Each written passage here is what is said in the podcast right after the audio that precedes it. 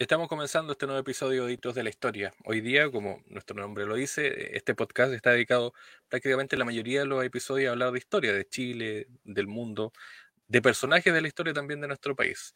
Uno de los personajes que yo diría está centrado en el siglo XIX, pero también su pensamiento abarcado el siglo XX, es eh, José Victorino Lastarria. De hecho, la editorial Democracia y Libertad sacó este libro, que es un estudio introductorio, ahí está, José Victorino Lastarria, un pensador de la libertad. Y con textos escogidos eh, y seleccionados además con notas de Benjamín Ugalde, que hoy día está con nosotros. Benjamín Ugalde es profesor de filosofía antigua eh, de la Facultad de Filosofía y Humanidades de la Universidad de Chile. Ha sido investigador también, eh, profesor de griego antiguo, es decir, tiene un amplio currículum y, como decíamos, ha participado de este estudio introductorio del pensador del siglo XIX, José Victorino las Tarrias. Le damos la bienvenida a Benjamín y gracias por el tiempo. ¿Cómo estás? Hola Armando, no, muchas gracias a ti por la invitación a, hablar acá de este libro que hemos eh, publicado acerca de José Victorino Lastarria, así que feliz de estar acá. Bueno, antes de, hablar del libro, me gustaría hablar de, este proyecto, de esta editorial eh, Democracia y Libertad, eh, porque tú eres parte de ella también. Eh, me gustaría saber cómo nace esta idea, este proyecto y, por qué también seleccionar algunos títulos que están relacionados con, democracia y libertad. bueno, este proyecto nace a partir de tres académicos, entre los que me cuento yo también, ¿no? Está Felipe Schoenberg, Valentina Verbal, eh, somos los tres, y hemos eh, formado este, este sello independiente, esta, esta editorial independiente, eh, el año 2019. El 2020 pudimos publicar nuestro primer libro, que es El Octubre Chileno, y surgió un poco justamente a partir de esa, ese fondo, yo diría, que tocó Chile, ¿no? En ese momento crítico, donde sin nadie podía explicarse muy bien por qué eh, se produjo ese nivel de violencia y de destrucción, ¿no? Em, y toda la, polarización política y todos los vaivenes que eso produjo para el país, ¿no? Y que se sienten hasta el día de hoy, ¿no? Después de, ¿cuánto? Casi cinco años, ¿no? Em, y en ese momento fundamos esta, esta editorial independiente y produjimos ese primer libro el octubre chileno, después sacamos otro libro, otro libro sobre el tema constitucional, la constitución en disputa, son libros colectivos en donde eh, exponen distintos académicos, intelectuales chilenos, también extranjeros, por ahí hay algunos argentinos también que han publicado con nosotros. Em, y después, bueno, hemos, hemos eh, también publicado otras cosas, algunos temas un poquito ya más eh, específicos, por ejemplo, en cuanto a la historia, eh, está este texto que, tú presentabas, ¿no es cierto?, acerca de las tarrias. Eh, también hay otro texto acerca de Mario Góngora, que está editado por Valentina Verbal. Em, también hay un par de traducciones eh, que he hecho yo del griego, más específicamente sobre filosofía antigua. Ah, y hay, varios planes también ahí en carpeta. Hasta el momento tenemos mm, más o menos siete libros publicados ya a través de ediciones Democracia y Libertad. Así que tenemos para este año también algunos proyectos en carpeta, así que esperamos que aparezcan este año otros dos o tres libros, ojalá. Bueno, hablemos de, de Lastarria, pues ahí está eh, José Victorino Lastarria, pensador de la libertad.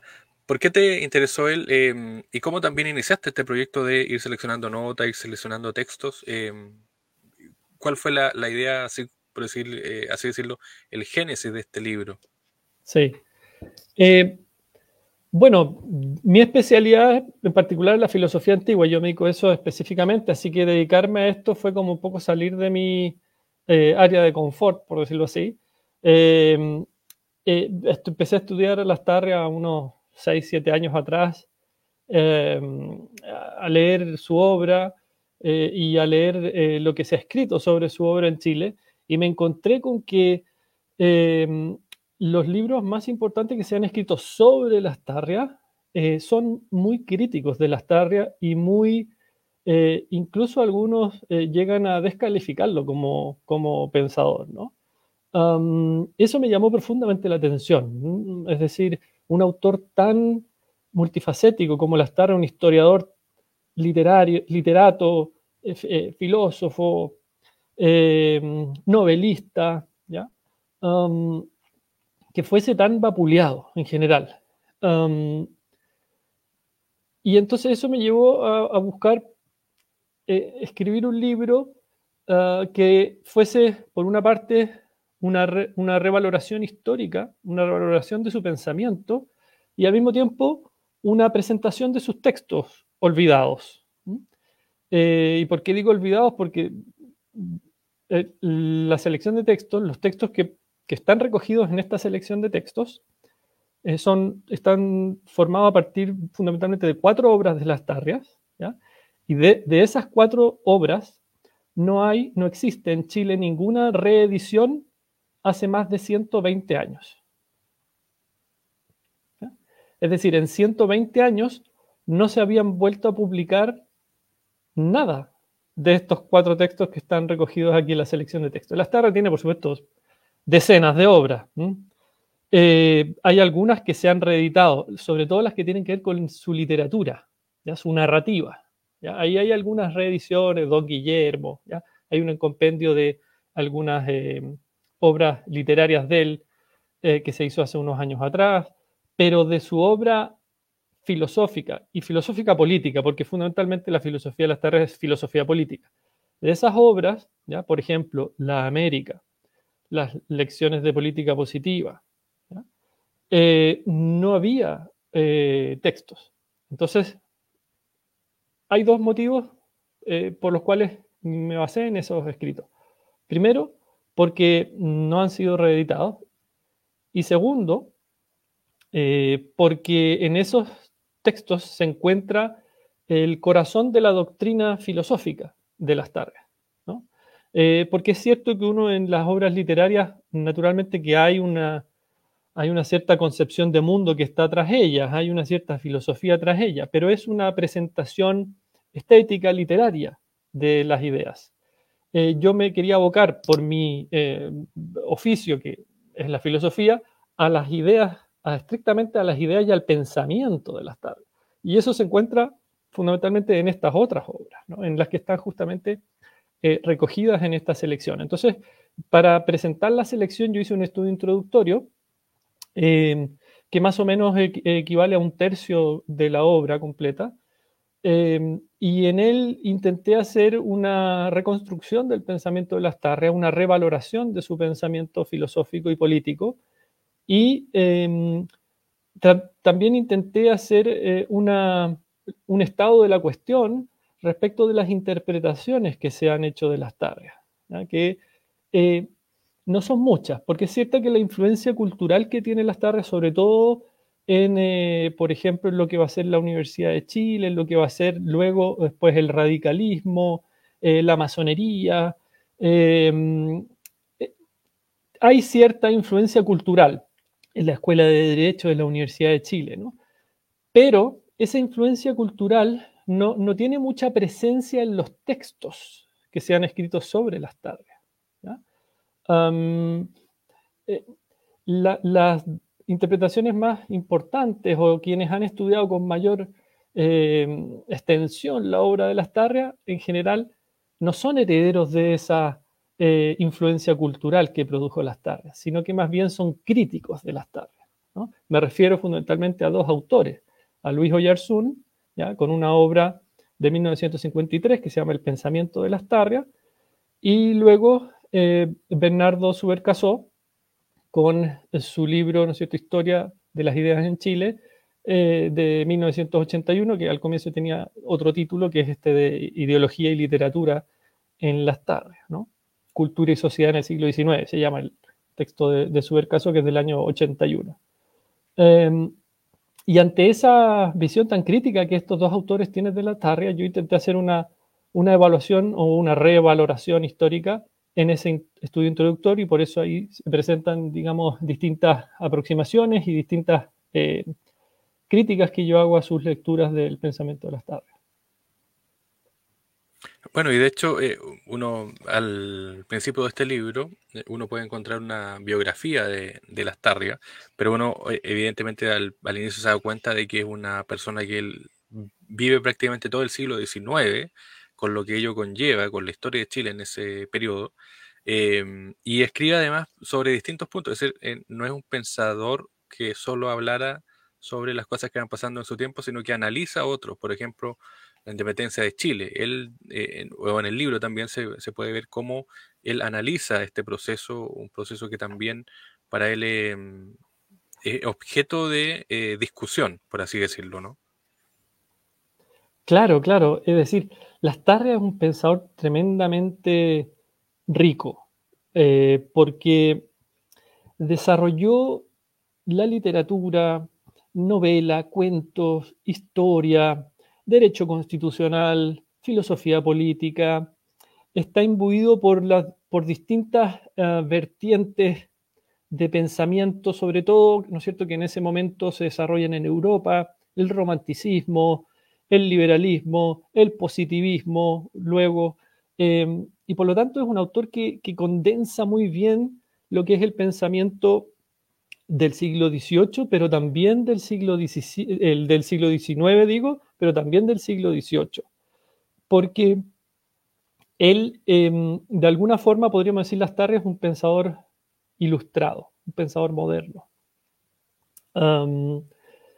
y como tal, observa estos fenómenos eh, políticos y sociales, como podríamos llamar a la independencia de Chile, pero también la Revolución Francesa y también estudia muy profundamente la independencia de Estados Unidos.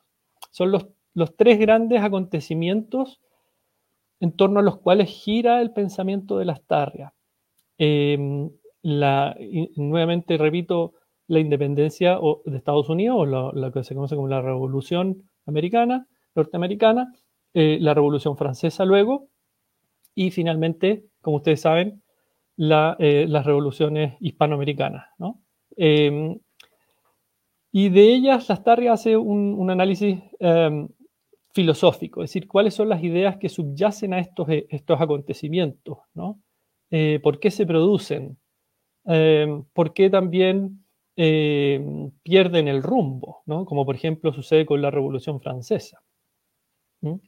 Eh, pierden el rumbo y se, se desmoronan finalmente, ¿no? y, en último término conllevan a la, en el caso de la Revolución Francesa, a la, dictadura de Napoleón. Eh, y entonces Lastarre analiza por qué pasa esto en Francia, por qué, Francia, por qué las revoluciones francesas son fallidas, ¿no? Porque pues tenemos, mm, mm, digamos, no solo la revolución eh, francesa como tal, eh, sino que también la revolución del 48, después la comuna. Son todas revoluciones fallidas de alguna forma que terminan en algún tipo de, descalabro político.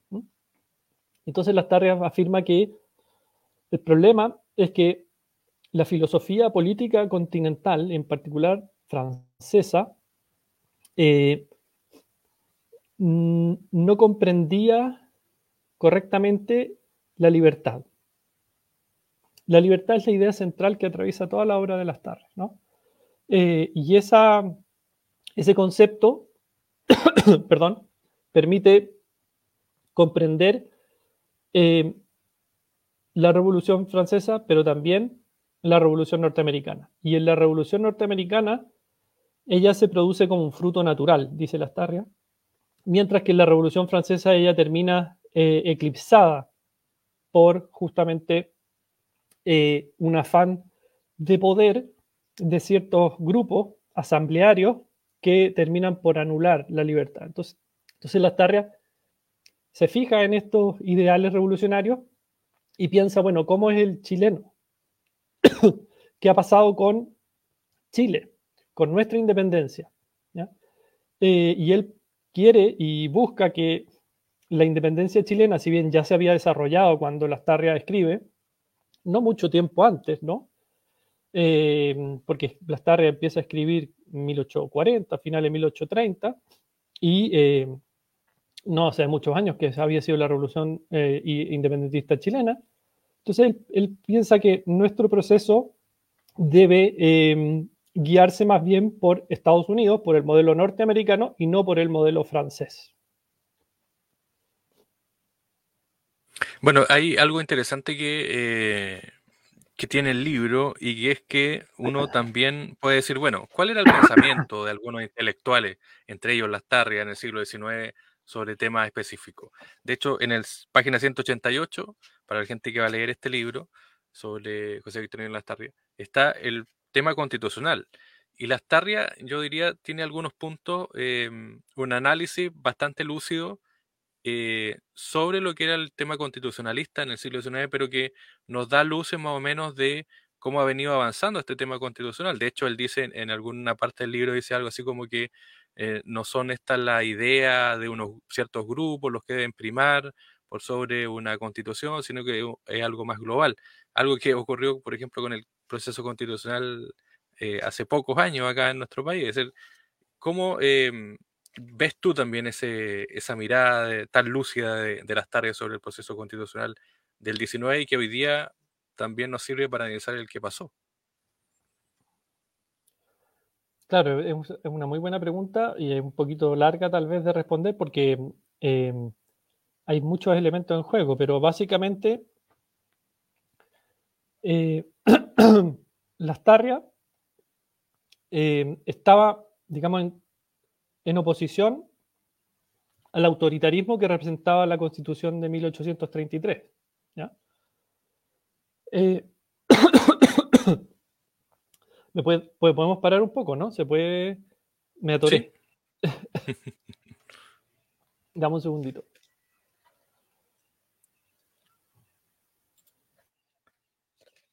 Sí, estamos conversando con Benjamín Ugalde, que es, recordemos, académico, eh, autor de este libro, aquí está, José Victorino Lastarria, un pensador de la libertad.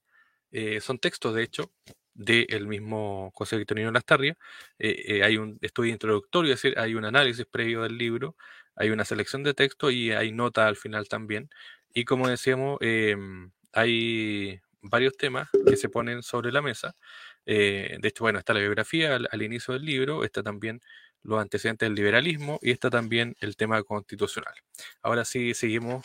Ya, disculpa. Eh, porque estamos conversando con Benjamín Ugalde y eh, que nos comentaba a propósito del tema constitucional, eh, que parece que el pensamiento de las tardes es bastante actual más allá de que sea del siglo XIX. Claro, claro, justamente. Estábamos en que la, las piensa que la constitución del 1833 tiene un trasfondo autoritario que, impide el desarrollo social eh, y político de Chile en la línea de las libertades individuales, en la línea de una constitución más bien en el modelo norteamericano, que es el, es el ejemplo, ¿no es cierto?, de constitución que en ese momento tiene Occidente, ¿no? Una constitución que em, recoge los derechos ¿no? a través de las enmiendas constitucionales norteamericanas y que em, es muy clara en los límites del gobierno. Las tarras dice la constitución del 33, el gobierno no tiene límite, básicamente. ¿no? Es decir, seguimos con la misma lógica hispánica, eh, piensa las tarrias, ¿no? Eh, monárquica, que eh, el gobierno es ilimitado, es decir, que el gobierno puede hacer todo. Claro, en ese momento el poder está en manos de un monarca, pero ahora eh, el poder está en manos de una asamblea. pero si esa asamblea no se limita el poder, es decir, si el gobierno no es limitado, podemos eh, continuar, digamos, con la eliminación de las libertades individuales. Entonces lo importante es que haya limitaciones claras para el gobierno. Y esas limitaciones se recogen en la Constitución eh, a través de las libertades y los derechos reconocidos constitucionalmente. Pero la Constitución del 33 era muy escueta en eso. Y además le, le atribuía al Estado ciertas potestades que van mucho más allá de lo que Lastarria estimaba. ¿no? Eh, y por lo tanto, Lastarria es un crítico del poder ilimitado del gobierno. ¿no? Eh, y en eso eh, encuentra grandes detractores, porque tanto nacionalistas, digamos, autoritarios, como luego socialistas revolucionarios, todos creen que el Estado tiene que tener mucho poder para poder hacer las transformaciones o para poder ser el guía moral de la nación. Y contra eso es contra lo que la Starria está a nivel constitucional. Y piensa que la constitución debe establecer los límites del gobierno, pero no debe decir lo que la sociedad debe hacer, ni moralizar a la sociedad.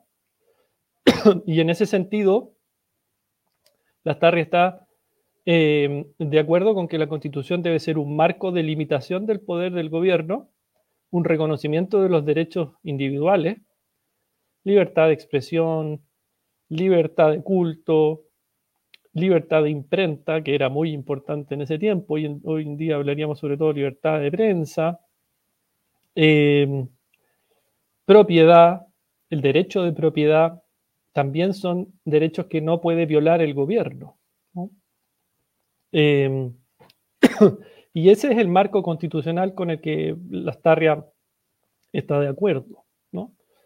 Los proyectos constitucionales que hoy hemos, eh, que se han rechazado en Chile, en general no se, no se encuentran en ese marco constitucional, sino que son, eh, fueron proyectos sumamente estatistas, ambos. O sea, proyectos en donde el Estado, el Estado, el Estado hará esto, el Estado hará esto otro, es potestad del Estado hacer esto, esto otro, ya sea para un lado ideológico o para el otro, da un poco lo mismo. Lo que no quiere las tardes es que sea el Estado el que tenga el protagonismo, sino que sean los individuos y la comunidad social, la sociedad, la que pueda desarrollarse libremente y que no sea el Estado entonces una especie de Estado dirigencial o dirigente de lo que la sociedad debe ser. Bueno, eh, eh, hay una mirada también, eh, porque el libro va abarcando eh, ciertas ideas de, de las tardes, obviamente, y hay una que, tiene que ver también con lo que era en el siglo XIX la religión, la religión mucho más enraizada en un estado, en una sociedad como la de ese periodo. Eh, ¿Cuál es la mirada también que tiene las tardes? Porque uno mira acá y él le da bastante importancia al análisis de la religión. Sí. Lo que pasa es que en el siglo XIX eh, la iglesia y el Estado estaban eh, eh, unidas, digamos, casi de forma inseparable. había quedado como herencia de la monarquía esta idea, ¿no es cierto?, de que iglesia y Estado van de la mano. los antiguos reyes, ¿no es cierto?, siempre fueron los reyes católicos, sobre todo en España. Eh, y además tenían la venia papal, digamos, ¿no? Entonces, eh, la Starria ve en esa mancomunión entre la Iglesia y el Estado un peligro para las libertades individuales. ¿Qué pasa? Dice la Starria, logramos la independencia, pero la Iglesia mantuvo el poder. Y sobre todo, lo piensa él, a través de eh, esa el artículo quinto de la, de la, Constitución de 1833, que es la vigente durante toda la vida de las tardes, casi, ¿no? Eh, ese artículo quinto que dice que el Estado chileno eh, reconoce como su religión oficial la católica, apostólica y romana, dice literalmente, ¿no? Eh, y no reconoce el ejercicio público de ninguna otra, prohíbe el ejercicio público de ninguna otra religión credo, ¿no?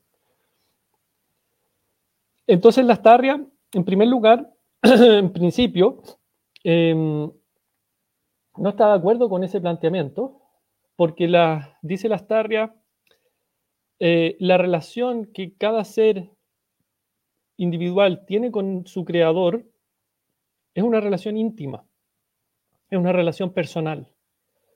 Y el Estado no tiene nada que hacer en esa relación. El Estado no puede decirle al, individuo, a cada ser humano, cuál debe ser su creencia.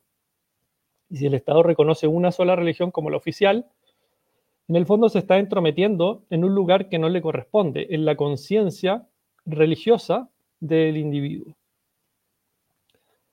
Eh, Lastarria, además, en principio fue masón, se hizo masón, eh, estuvo unos años en la masonería, participó de la masonería, era una cosa que a finales del siglo XVIII y, comienzo del siglo XIX era casi que una, un pergamino, un distintivo para los intelectuales de la época, era muy común que fueran todos masones, la verdad.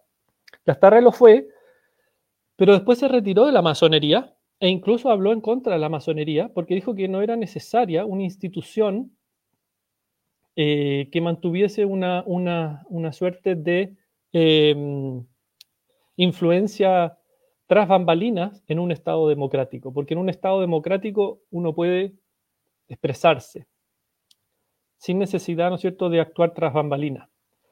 Entonces criticó la, masonería. Eh, Lastarria no fue, no fue católico practicante, seguramente, eh, pero tenía un concepto muy profundo de la cristiandad. Pensaba que el cristianismo originario estaba representado en justamente la relación individual, en la conciencia del individuo. Porque las religiones antiguas, las religiones eh, griegas y romanas, sobre todo el Estado era el que administraba la religiosidad los dioses eran los dioses de la polis, los dioses de la ciudad. Y por ejemplo, el caso más célebre de toda la historia, Sócrates. A Sócrates se lo condenó a muerte, entre otras cosas, porque no eh, reverenciaba, decía, no, no aceptaba los dioses de la ciudad. Entonces, el Estado imponía a los dioses. Eh, lo que dice las tardes es que el cristianismo eh, produce la inversión de esa lógica y hace surgir al Dios personal, al Dios individual, el Dios que cada uno de nosotros tenemos en nuestro corazón. Ese es Jesucristo, ese es el cristianismo originario. Después viene la iglesia y el resto de las instituciones que la Tarra piensa eh, de alguna forma corrompen este ideal primigenio del cristianismo. Entonces la Tarra es un pensador religiosamente muy especial, muy rico, muy, eh, muy profundo, diría yo, eh, que es difícil de, de, desentrañar o desenmarañar su, eh, religiosidad. probablemente es algo así como un libre pensador en términos de, religión, eh, pero tiene un concepto muy alto del cristianismo. Estamos conversando con Benjamín Ugalde, que es autor de, este libro. Ahí está, para eh, que podamos ir mostrándolo. Ahí está el libro. José Victorino Lastarria, un pensador de la libertad. Eh, ¿Cuáles fueron los costos que pagó eh, Lastarria como intelectual, por así decirlo? ¿Qué es lo que le pasó en ese siglo XIX, que, era un siglo XIX complejo también? A pesar de que él, era un liberal y el liberalismo también tuvo fuerza en Chile, pero ¿cuáles fueron los costos que pagó por su pensamiento? es una muy buena pregunta. Lastarria es un personaje muy especial. Es un autor que en su vida también personal era, digámoslo así, eh, bastante único. Probablemente era una persona de no tan fácil trato personal. Algunos dicen que eh, no tenía buen ingenio o que era muy llevado a sus ideas. suele pasar entre los eh, filósofos intelectuales en general. Son muy llevados a su idea. Bueno, Lastarria eh, no fue un, liberal de primera línea en el sentido en que no tuvo, por ejemplo, el éxito que van a tener los liberales argentinos como Alberdi, eh, que, lograron influir en la constitución de 1853 de la nación argentina. Eh, y, que, estuvieron realmente en primera línea. ¿ya? Lastarria no era un, hombre político de primera línea, y esto yo lo, menciono en el estudio introductorio porque eh, estoy de acuerdo con, eh, por ejemplo, eh, Renato Cristi, de que, la, de que Lastarria en realidad era un intelectual más que un político. ¿ya? Lastarria es un intelectual que tiene una preocupación política porque su pensamiento filosófico que es ilustrado, que tiene que ver con pensar la libertad humana, de alguna manera le exige el compromiso político de, ojalá, poder hacer de Chile una nación libre, verdaderamente libre. Entonces, por eso él entra en política, pero, pero él es de, mentalidad, es un intelectual. la política vive de la indefinición. Por eso los políticos en general nunca dicen nada muy concreto y pueden cambiar de opinión fácilmente, ¿no? porque la política funciona en el ámbito de la indefinición. Por el contrario, el, pensamiento, los intelectuales en general, lo que quieren es definir, es determinar qué es cada cosa, qué son las cosas, qué es esto, qué es lo otro. Y la Starria era de estos últimos. Querían definir, determinar a qué se refiere la libertad, en qué consiste la libertad, por ejemplo, de expresión, por qué el Estado no puede eh, suprimir la libertad de culto o atribuirse eh, una religión oficial, etc. Pero esas son preocupaciones bien concretas, ¿te fijas? Pero que tienen un trasfondo filosófico. Eh, y entonces las tarrias se ganó la animadversión de muchos, no solo de sectores conservadores ultramontanos, ¿no? que son aquellos que quieren hacer del Estado un Estado confesional católico, apostólico, romano, básicamente, que no haya separación entre la Iglesia y el Estado, se ganó la animadversión de ello, obviamente, porque imagínate, decir toda esta cosa que hemos dicho en el siglo XIX era, era bastante revolucionario, A pesar de que Lastarria no, no fue un revolucionario en el sentido clásico, todo lo contrario. A Lastarria lo acusaban un poco incluso de ser como em, medio apoltronado, ¿ya? porque no se metió eh, en, las revoluciones o en los movimientos más, eh, más candentes de la época, como en la sociedad de la igualdad, a pesar de que tenía cierta cercanía con algunos, como por ejemplo con Bilbao, eh, no se metió en cuestiones revolucionarias. Se le atribuye haber participado en el motín de Urriola en 1851, pero Lastarria dice que nunca participó, lo exiliaron tres meses a Perú, después volvió. es decir, no está clara su participación, en todo caso se sabe que no fue directa pero por ahí, por aquí, por allá se le han atribuido alguna eh, cercanía con algunos movimientos un poquito más revolución, un poquito más revolucionarios, pero la verdad que nunca, nunca tomó ese camino, sino que más bien él, él creía en el camino de la reforma, pero por una cuestión de convicción liberal, ¿no? Es decir, que la reforma política es el medio a través del cual la sociedad puede mejorar y progresar, que es una idea muy importante, la idea del progreso, ¿no? En el siglo XIX como idea política también, ¿no? Entonces, a través de la reforma se progresa. La revolución no, de la revolución puede salir cualquier cosa. Y generalmente, si tenemos la experiencia, sobre todo de la, revolución francesa tan, cercana, generalmente salimos perdiendo con las revoluciones. No, no, no, no nos llevan a ninguna parte, piensa las tardes. Eh, y entonces eso hizo que se ganara animadversión de muchos sectores, de sectores más conservadores eh, católicos, ultramontanos, eh, de sectores más de corte socialista o revolucionario, ¿no? También veían en las tarrias a alguien que no quería grandes cambios, ¿no? Que era un defensor de los derechos de propiedad, ya de las libertades individuales, cosa que en general para el socialismo no son muy eh, bien vista y sobre todo pensemos en la herencia que después deja las tareas para el socialismo del comienzo del siglo XX. Para los movimientos socialistas y nacionalistas del comienzo del siglo XX, Lastarria es el representante de, de, lo peor que pueda haber del liberalismo, porque en el fondo le, eh, es justamente lo opuesto al socialismo y al nacionalismo de comienzo del siglo XX, porque tanto el socialismo como el nacionalismo de comienzo del siglo XX quiere un Estado completamente poderoso, eh, sin límites, que pueda, que pueda prescindir de las libertades individuales y que pueda transformar la sociedad de acuerdo a los preceptos ideológicos que ellos eh, determinan. Y no hay nada más contrario al pensamiento de las tarras precisamente que eso.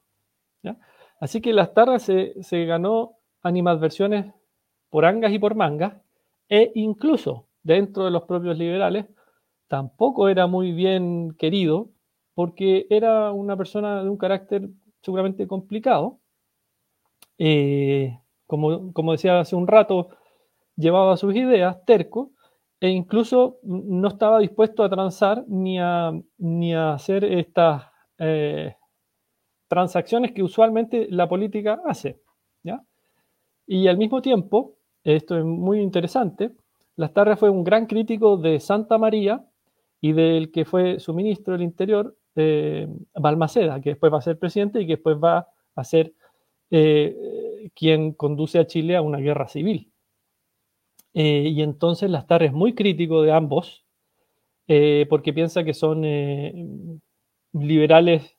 Él usa las expresiones pillos, en nuestra expresión coloquial, ¿no es cierto?, en una carta que él escribe, que Lastarria escribe privadamente a, su compadre Ambrosio Montt, dice que son pillos, que, no respetan las leyes, que hacen lo que quieren, que transgreden toda norma.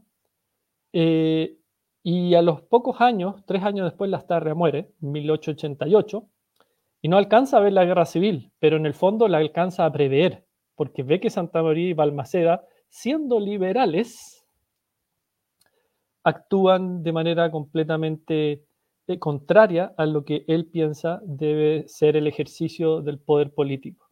Entonces esto muestra que las Tarrias tuvo grandes detractores desde todos los sectores, pero por otra parte eso es natural, siendo él fundamentalmente un intelectual que cumplió roles políticos, claro, fue senador, diputado, incluso fue ministro, ministro del Interior un año de Aníbal Pinto.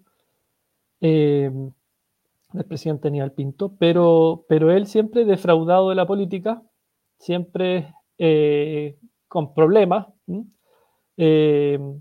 y, siempre criticando, y por eso cumple su rol de intelectual muy bien, porque él lo hace siempre criticando al poder político, que es el fundamento de cómo él entiende la función del intelectual.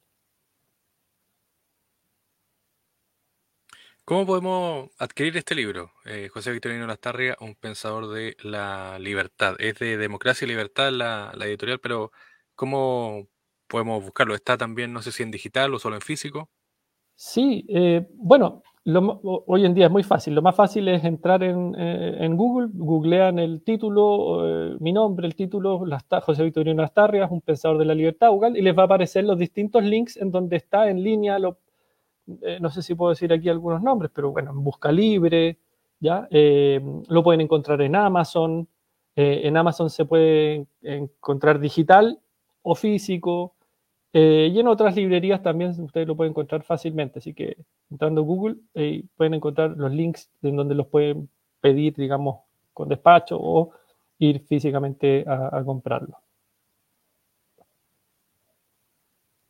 Muy bien, pues Benjamín Ugalde, autor de este libro, José Victorino Lastarria, un pensador de la libertad. Benjamín, gracias por el tiempo y bueno, gracias por el libro también eh, y totalmente recomendado sobre todo para conocer a este intelectual del siglo XIX, pero que nos trae y que tiene ideas, pensamientos que nos sirven para hoy, sobre todo de el convivir, libertad, constitucionalismo, etcétera, etcétera. Gracias Benjamín por el tiempo. No, muchas gracias a ti Armando por la invitación a presentar este libro y bueno, que esté muy bien y felicitaciones por tu canal.